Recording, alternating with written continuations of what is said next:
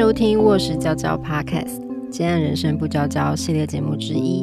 我为什么要工作？我是卧室文化的执行总监蔡雨辰。对，对，然后这个部分他同意了，你就签说，哎、我们的报酬是多少，嗯然后几月几号完成某件事情，嗯然后交付多少报酬给我，嗯，然后这些弄弄好之后，你就跟他签约啦。你其实就核心就是这几个东西嘛，嗯你其他多的你你就不用特别明确，就是你也曾问过人到底为什么要工作吗？除了薪水，我们还能在工作中获得什么呢？冒险与刺激、意义感和成就感。我们能在工作中成为自己吗？欢迎回到卧室娇娇，这样人生不娇娇的我为什么要工作？我是蔡雨辰。嗨，大家，我真的回来了，是不是很不习惯上一集听到那个谁 的声音？好啦，很谢谢上一集的主持人为我代班，让我不用左脸防右脸，自说自话这样。好，延续上一集呢，其实上两集就是卧室文化有点自吹自擂的在说啊、我们有多么注重牢固的关系，然后多么注重译文工作者的呃接案的条件啊、生存的方式等等。那所以呢，我们这一集就要认真的来谈谈呃译文工作者，那尤其是接案工作者在劳动现场的状况，我们如何签约，然后签约的内容应该是什么？所以呢，我们今天呢正式邀请到呃在这方面非常专业，然后以及这些事情就是他们的工作的重点的易创工会的秘书长曾福全，非常感谢福全来参加我们的节目。呃，请福全简单的自我介绍。各位听众朋友们，大家好，我是那个易创工会现任的秘书长曾福全。然后我过去是在高教议题做一些耕耘啦，然后这几年转到易创工会这边工作。然后我嗯是世新大学社会发展研究所毕业的学生。嗯，对，往年你们破报结束的时候，我们也有去做一些抗争啊。哦，真的哈、对对，就是协助，希望大家不要忘记这件事情，就是学校可以不要 嗯，让破报结束这样子。对，好，虽然它还是结束了，没错。好，所以福泉等于是这几年才进入一创工会工作是吗？目前才两年。两。年，嗯，对，好，那我觉得就邀请福泉先介绍一下一创工会。我我觉得我们的听众应该对于这个工会不陌生啦，说甚至应该有蛮多伙伴是会员的。那还是想请你们聊聊你们的例行的工作是什么？那尤其是因为我我觉得我们接下来两集的呃讨论的重点会比较放在你们最近的工作。那也想请你聊聊你们今年的工作的重点，主要会推行的东西是什么？嗯，我们先介绍一下这个易创工会的背景。可能嗯很多观众虽然听过这个词，可能还不是很了解，说它到底什么时候成立的、啊，嗯为什么成立啊？其实它是二零一一年的时候，有一群艺术家，然后像是汤黄真嗯。这样的一个艺术家，他们就是有有一些对于呃台湾的一些商业化，或者是呃艺术家的权益呀、等等，有一些想要做的事情，只是嗯。他们当时就想要去成立一些像国外英国有工会嘛，艺术家嗯工会等等的，但他们发现台湾没办法成立，没办法成立，对，因为什么意思？一呃职业工会也好，这是后来的嘛。他想嗯成立一个艺术家工会的时候，这样子的一个组织是没办法在台湾合法？合法立案的。嗯嗯，嗯，对，然后后来他们就去找劳委会，嗯想要处理说，哎、那我们艺术家的权益谁来顾啊？我们的呃退休金啊、劳保啊、健保这些要怎么样处理啊？嗯后来他们就开了很多次会，然后去跟劳委会讨论，然后最后就同意新增一个类别，叫做艺术创作者。嗯，在这个下面，修法，对修了一些他们的行政规范，这样子新增一个类别啦，嗯。让这个类别里面的人可以变成一种职业。嗯。对，然后这样子，艺术家就变成艺术创作者这样的职业了。嗯。来当做他们未来成立职业工会啊，然后他们让会员去投保劳保、健保嗯，或职灾的时候的一些呃资格，嗯。不然你原本的艺术家其实就是创作者，他可能都会加入一些什么瓦斯职业工会，对，或者是一些手工艺什么职，对对对对那种可能跟呃本职没关系的话，那会造成说在职灾赔偿的给付的时候，嗯，它会发生，诶，你明明就是说你在瓦斯职业工会工作，嗯。怎么会出现什么呃艺术家类的工伤？嗯这样子，嗯劳委会就就会觉得说你这个劳保局不能赔啊，嗯，对，没办法认定没，办法认定，所以这个嗯是当初成立的一个一个背景。嗯，对，经过他们的一些呃争取之后，他们就呃确认成立，然后我们就是台北市的艺术创作者职业工会这样的一个名字。所以算是第一家对吗？这个我倒是不确定哎、可能、哦可能他们这这个名目出现之后，就全台各地都有就开始，就开始因为等于是最上面的法修了。，对，对，所以你可能新北市也会有啊，嗯。然后也有艺文工会这种地方，嗯嗯然后艺文会比较老一点啊，可能跟嗯我们比较没有那么相关联这样子。可是嗯各县市我都有查到，嗯，都有一些叫做艺术创作者的这个职业工会的名字，但他们实际的业务就我们不是很清楚。嗯，没问题，对，然后我们这边的话，我们近年来的这个呃主要的内容跟过去其实没有相差太遥远了。我们一嗯样会协助这个会员做一些劳健保的业务，这其实是我们核心业务了。嗯嗯，对，最基本的工作，嗯对你们家跟退这件事情，对我们来说是很重要的，因为你们随时有可能出国啊，随时可能换工作啊，随时可能没有钱投保啊，都会都会造成。业务量很大哎，因为大家那个变动性很高，可以这样说吧？就我们现在人，我们现在的总会员人数已经到一千九百人，哇哦，所以它的业务量就越来越大。可能过去在三百人的时候还没有有那种感觉，对，就是你每天哎、就是加退保可能两三个人，可是现在可能哦一天就十几个，哇，所以所以你每天可能都要进进行这些操作。嗯。对，所以我们呃工会的秘书主要就是在接电话，嗯，然后处理这些基本的业务之外，也会接一些咨询啊，就是有一些、呃你们著作权争议啊，嗯。或者是你们有些劳资纠纷，嗯，然后这些都会打电话进来，嗯那我们就会协助你们做一些基本的判别，然后之后嗯看要给律师处理，还是要请谁谁谁来协助这样子。嗯嗯，对，所以我们的工作范围其实除了基本之外，接下来就是宣导跟倡议了。嗯，就你们看到的一些呃政策上的活动，嗯。对，像是今年的话，我们其实三月的时候有一个劳动调查，嗯。对，然后我们宣布呃公布了这个二零二三年劳动调查结果，嗯嗯嗯。然后也发布了这个说明会，嗯然后让大家知道说，哦，我们今年的呃艺术产业这个界的工作者有什么样的变化，这样子。你可以简单说一下重点吗？今年的特色是什么？我们这一次最主要的特色是呃跟疫情前后对比啊，因为我们上一次是二哦零一九年。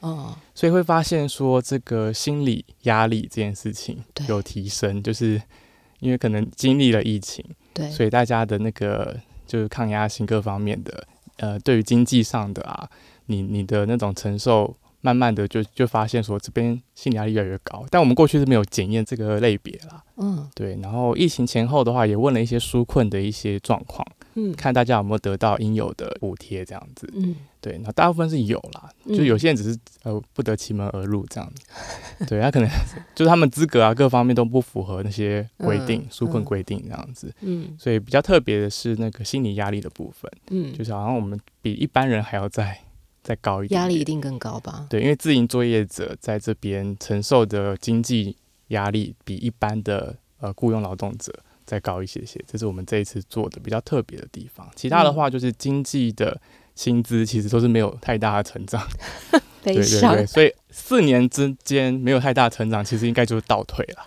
对啊，因为现在物价，然后通膨，一，切都往上涨。所以这个是我们今年发现，就是诶，其实我们样本比较少，所以我们不敢做太呃推论的部分，啊所以我们就只能简单介绍哦，整体产业诶大概是薪资没有什么太大的变化，嗯，多数人还是停留在两万到三万之间。对，哭出来。我觉得，我觉得刚刚听到心理的部分，完全可以想象哎，因为就是在疫情那段时间，就是其实卧室自己也是，因为我们本来有一些计划，就是这个卧室焦躁计划要推出，可是就是因为疫情的关系，整个打乱节奏，跟甚至就停停摆了。那我觉得那时候最大的感觉就是，你会发现在疫情的时候，艺术文化这件事情是被放在最后最后面的。就大家就会就是那个生理的需求，食衣住行那种最基本的，然后艺术文化感觉就觉得好像没有耶 没有关系的感觉。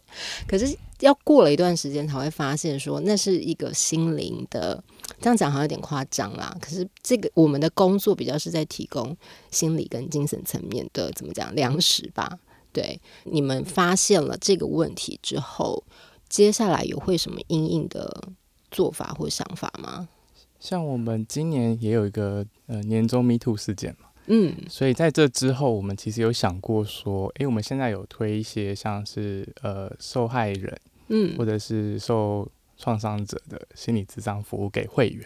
哦，智商服务很对棒，哎，然后可是这个咨商服务目前还只限定在这跟 Me Too 事件相关了。嗯。对，可是我们有去推文化部说，他能不能提供一些文化部那边比较规模比较大的资源，嗯，嗯来为艺术家或者创作者这样的群体，嗯，然后有一个寻求咨询或咨商的管道，因为这个其实是应该是要有来才对啊。就我们现在都有卫生局各地卫生局的一些智商服务，但它可能嗯次数啊各方面大家都不是很清楚，嗯嗯，所以我们也请文化部把这种消息公布在他们的网站上。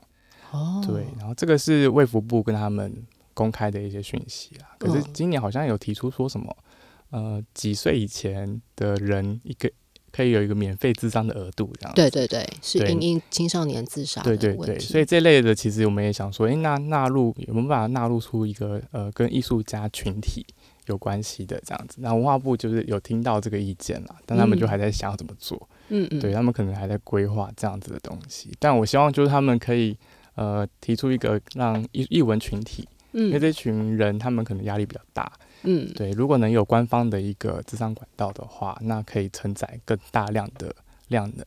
嗯，然后我们工会这边也会呃试着啦，就是试试看能不能做一些局部的，因为平常如果真的有重大急难需要救助的时候，也会有会员或者是会员的朋友来提说某个艺术家可能遇到了一个困境。嗯然后希望工会可以协助。那这个时候我们就会开理监事会，嗯然后看能不能做一些基础的帮忙，或者是协调一些资源。嗯，对，因为挖布那边其实有一个急难救助的一个办法，译文人士，但他有一些条件，哦，对，他就是变成说好像那个。有这个办法存在，但他常常用起来就很难用。很难用对你今天你是一个普通的呃小艺术家好了，哦，不符合它上面一些德高望重的标准，那你你就会发现说你好像不适用里面的任何一个资格的条款。那更伤哎，就觉得哦，就是因为我比较不德高望重嘛，对，所以希望能够普遍对于呃每个艺术家平等的对待啦他的那个条款应该要是常态性的，因为它其实在文奖条例有规定，就是要嗯有一些对艺术家的扶持啊等等的。对，对，但目前还没有看到相应的修法啦。对，所以目前只能用这个方式，比方说工会推荐的绩优人士，对，或者是某个啊学校艺术单位推荐的人之类的，他才能啊够去得到文化部的协助这样子。好，谢谢福全讲解，我也是第一次听到，原来有这种差别，跟原来有这种的 服务，好重要哦。我觉得从这里可以听到，就是一创工会其实不只是做 routine 的。Daily 的，就是像头脑健保啊这类很基本的需求，其实你们一定花了很多时间在做倡议的工作，所以我其实有有点想要延续你们，因为有注意到说你们前阵子办了一系列的一些呃宣导的说明会，我觉得这都是很重要，因为政府就算公布了什么法令，其实没有宣导的话，我们不会自己去知道。那尤其那是书面文字，尤其是法令文字，拜托大家根本看不懂，就是这到底什么意思啊？所以呃，我我我觉得今天这一集我蛮想要聊聊，因为我觉得看了那个内容，我觉得跟我们的听众，因为很多是接案工作者。会有很大的关系。我简单解释一下哈，就是这个活动是文化艺术奖助及促进条例第，你看我连那个标题都念得很不顺，第八跟十二条的行政规则的宣导说明会，也就是说。好，我觉得你你直接解释好了，放弃。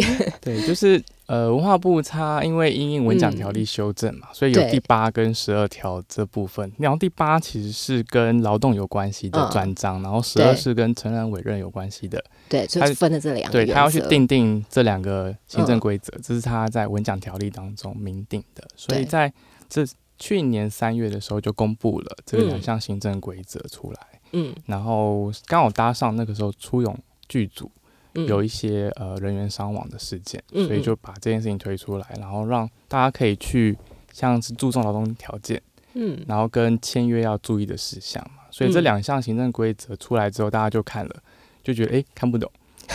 对，然后文化部这个时候就也也有它的配套措施哦，它就是有一些宣导说明的一些呃东西出来，嗯。然后希望我们可以跟他合作。然后那时候我们就去呃跟文化部接了这个案子，对，所以我们去年一整年下半年都在做这个懒人包啦。嗯。所以你们现在可以上网看到这个，我们工会网站也有，文化部那边也有嗯。的这个两项行政规则的懒人包，嗯。然后有详细的介绍说，如果你是文化艺术事业单位，嗯。你是雇主，嗯，你应该要遵守哪些规定？其实很简单，就遵守劳基法就好。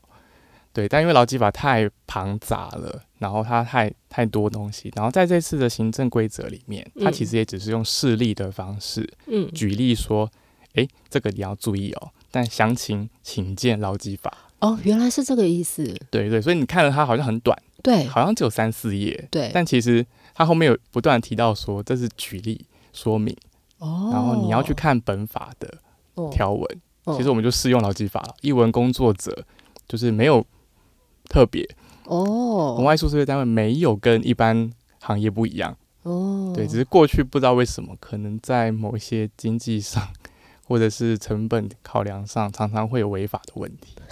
对对对，然后这个是劳动的部分，然后另外一个是契约指导原则，是承揽即委任契约指导原则。嗯。然后这边的话，就是我们喊的一般接案工作者，对。如果你今天你要接案的时候，会有一个问题是你有没有签约？嗯这也是工会历年来一直在提问的啦，就是你嗯没有签约的话，可能后续会有一些问题。像疫情期间就很明确，你如果没签约，你工作没了，对啊，你就血本无归，你可能做到一半了。但因为你当初没签约，然后这个不管是表演停止了，或者是嗯你今天这个活动没有了，嗯你钱就可能拿不到。嗯可是如果你有签约的话，那你里面有一些条款可以保障你的基本权益，比方说拿回三分之一的报酬嗯之类的，你可以定一些这样的条款来保护。嗯而不是说啊、什么约都没有签，两个人空口就是也没有讲清楚。对，空口空口不是问题啦，他就是口头也是契约嘛。嗯可是很多人是连空口都没有讲清楚，嗯对，就说哎、你要跟我合作，彼此认知不一样对认知不一样，这个时候嗯就会产生模糊，到时候你们要争诉就会上法院，嗯然后成本就很高，你可能这案子才三万块，然后你请律师请了十万块。没错对对对，这是两项行政规则，我们做懒人包，所以后来大家可以看这样子。所以这三项说明会，这三场说明会也是北中南举行了。嗯然后希望让工作者可以来现场，也可以提问或者了解一下呃现况啊。有一些译文工作者也来现场谈一下他们使用契约的问题，还有他们当老板的时候他们遇到的一些状况。嗯对。你有没有什么比较印象深刻的？就是因为这些是法的内容嘛。因为对简单来说，我刚刚听福泉说，我才懂。因为我当初读这个呃劳动法规指引的时候，我的一个困惑就是，嗯，我们不就是适用劳基法吗？那为什么还要特别的定了这个指引？所以原来它有点是帮大家去从劳基法里跟我们有关的东西抽出来的意思，对吗？嗯，算也不算抽出来，就是它嗯只是是、呃举例，刚刚就它是一个举例，嗯你其实全部都要遵守，只是因为你哦文化艺术事业你要注意的事情提醒你一下，哦然后你提醒的细节，请看劳基法，大概这种感觉。所以我作为一个雇主，我还是要看全部对没有没有，只有上面的才要遵守哦，就是它只是举例而已。原来如此，这个我恍然大悟。很多人都会说，哎、上面怎么没有写特休假什么的？对啊那那你就没有，他们他就是举例了嘛。哦举例完之后，你去看本文的时候，你就可以知道说，哦，原来哦，原来要遵守的法这么多，这才是真实这样子。对，懂了所以我们在这一次的懒人包里面是全部的法规都有再介绍一次了。所以其实大家要去看你们的懒人包才准，对不对？可以这样说吗？就基本的精神啊，就如果你要了守法的话，我们懒人嗯包会教你如何当一个好的雇主，不不违法的雇主这样子。好，我回去把它背下来。好棒，原来如此，我懂了。好，我们刚刚聊的部分呢，比较是呃所谓劳动法规指引。好，所以我觉得那个懒人包的意义比较在于，呃，你如果对于这些事情真的毫无概念的话，其实那个懒人包有点帮你消除门槛吧。好，就是你可以先大概的阅读，那可是仔细的法律条文，请你还是要回到劳基法这样。那接下来呢，我们想聊一下，就是真的跟接案工作者非常非常直接相关的，就是承揽跟委任契约的指导原则。白话文就是，你跟你老板的牢固关关系其实有承揽跟委任。我现在在讲的都是接案工作者哦，就是你不是上班族，你没有被聘用。就会分这两种。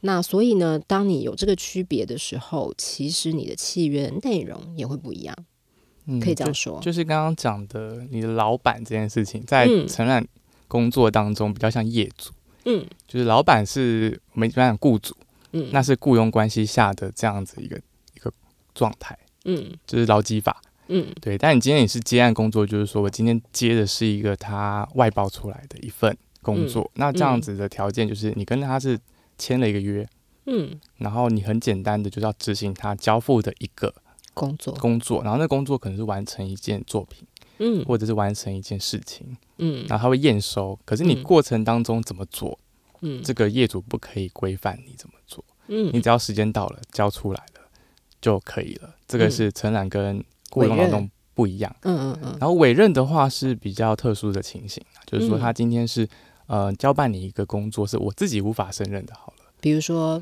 律师，律师是最常见的，但其实嗯。很很简单的一个委任，可能就是哎，诶我请你去帮我买饮料，嗯对，然后买饮料我我也没有给你什么跑腿费啊，你嗯就帮我买回来了，嗯，然后你就是完成了我交付给你的委任工作，嗯。对，然后这个当中可能也没有涉及报酬，我就没有给你钱，嗯。对，然后你帮我完成了某一件事情，嗯。对，然后这个就是一请你做某一件事情的这个过程，就是委任。嗯，所以一般常见的委任，除了律师之外，可能是画家嗯。请这个画廊代为销售这个嗯。作品。那这个作品也不是画廊的嘛，对。然后可是你艺术家不会卖东西啊，对。画廊才会嘛，所以这个是请画廊的专业嗯。去进行一个你无法做的事情，你可能要付他一笔钱，嗯。比方说佣金之类的。嗯。对，这个就是委任的这个关系，嗯。然后比较在艺术圈里面也是蛮常见的。嗯。对，然后契契约里面最常呃签的还是承揽契约啦，嗯。就你你设计你签一个约，通常都是有报酬最重要嘛，还有交付稿件的时间，修几次，嗯然后什么时候交，看的验收通不通过。嗯如果老板觉得说，哎，你这个画的还要再改，你就会跟他说，哦，好，我可以改几次。嗯，这在契约当中都要明定，嗯然后让你的这个保障比较明确。所以我们在推广这个契约指导原则的时候，其实是让大家有一个基本的项目啦。你看完这些条目之后，就看一下你自己签的约有没有符合，有没有嗯。少签，或者是签的不够好的，嗯。你都可以做一些参照使用。嗯。所以这个是我们呃在推广的时候很重要的一个核心项目。嗯。对，这个是也文化部也是希望大家都可以签约了。嗯。但目前我们有调查，就是上劳动调查里面，目前签约的人大概还是只有三四成左右，这么低啊？还是比以前高了，已经比二零一九年的可能不到两成，哦，就是它的比例上有慢慢在提升啦。可是嗯。提升的状况其实就是看你的产业类别对跟你的习惯，对有些人还是会怕，就是说我跟这个业主提说我要签约的时候，会不会他就不用我了？因为可能我的约可能就看起来很艰涩难懂嘛，那个业主也是看不懂。那我可以问吗？嗯是通常哪一类的译文工作约签的最少？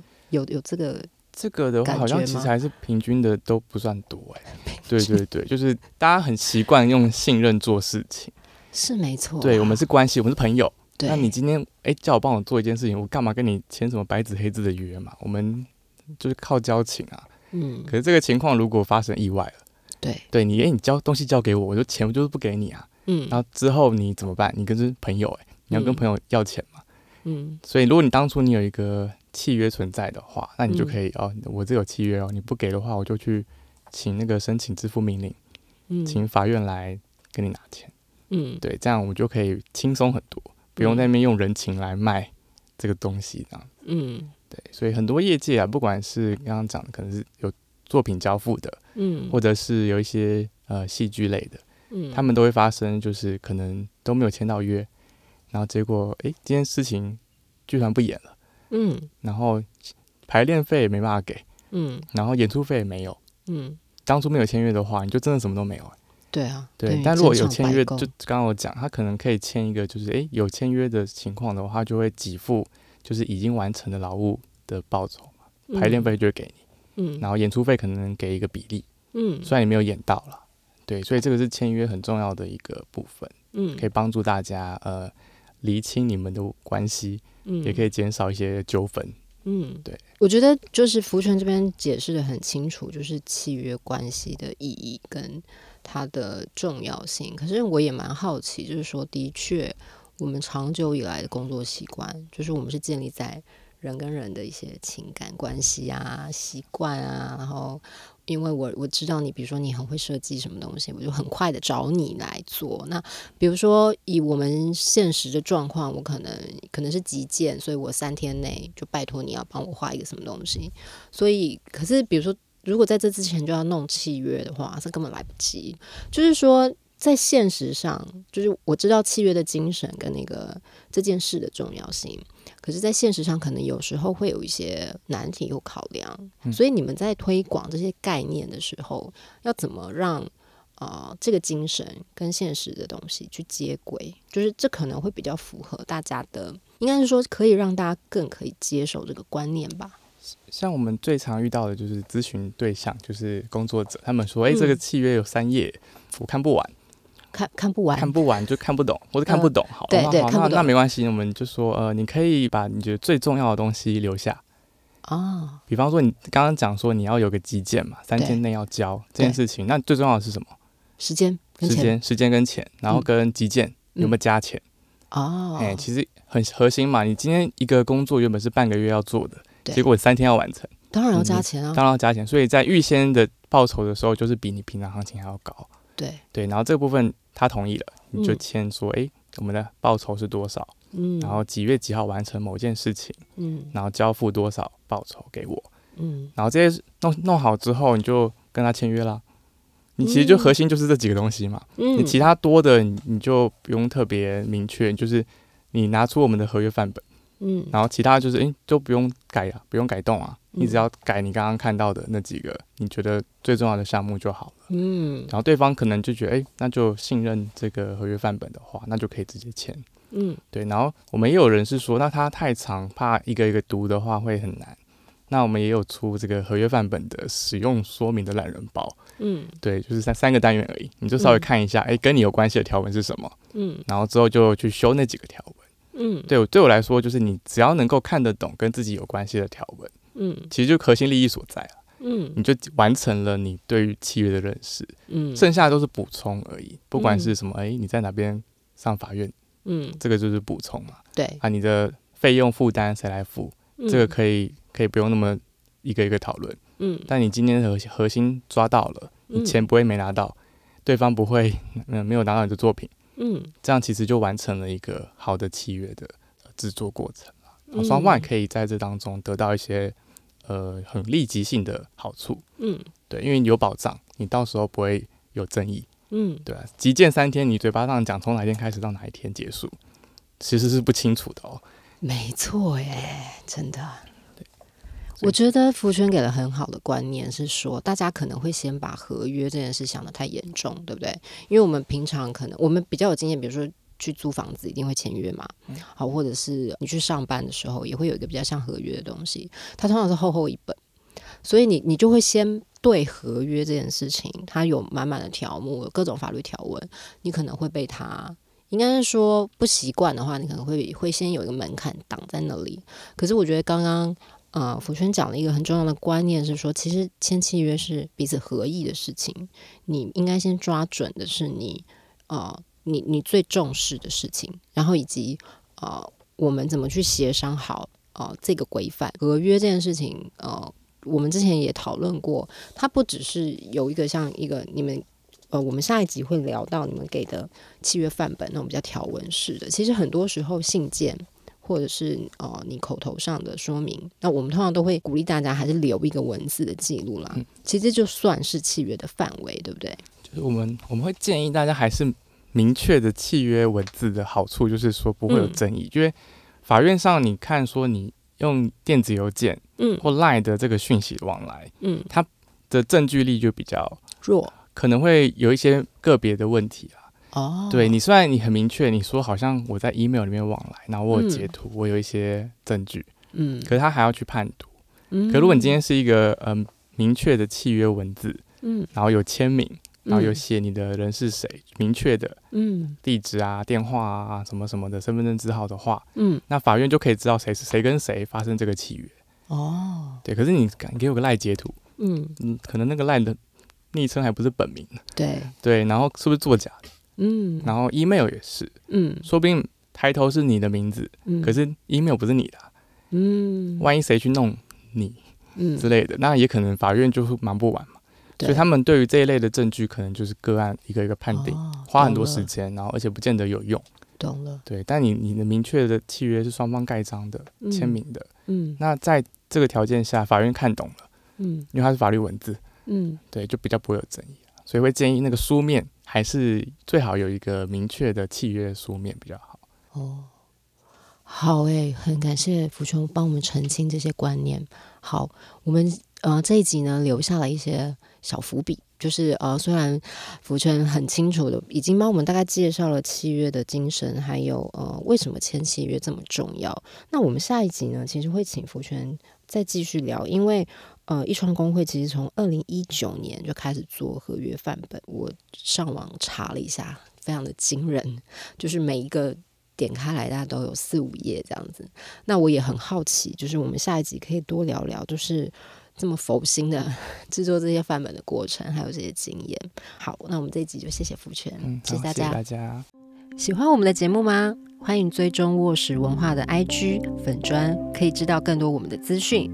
关于节目有任何意见想跟我们分享，都可以再填写观众问卷，让我们知道哦。问卷连接在节目介绍里。想听到更多有趣的内容，想听到更多资深工作者的故事，欢迎抖内我们。我内开心吗？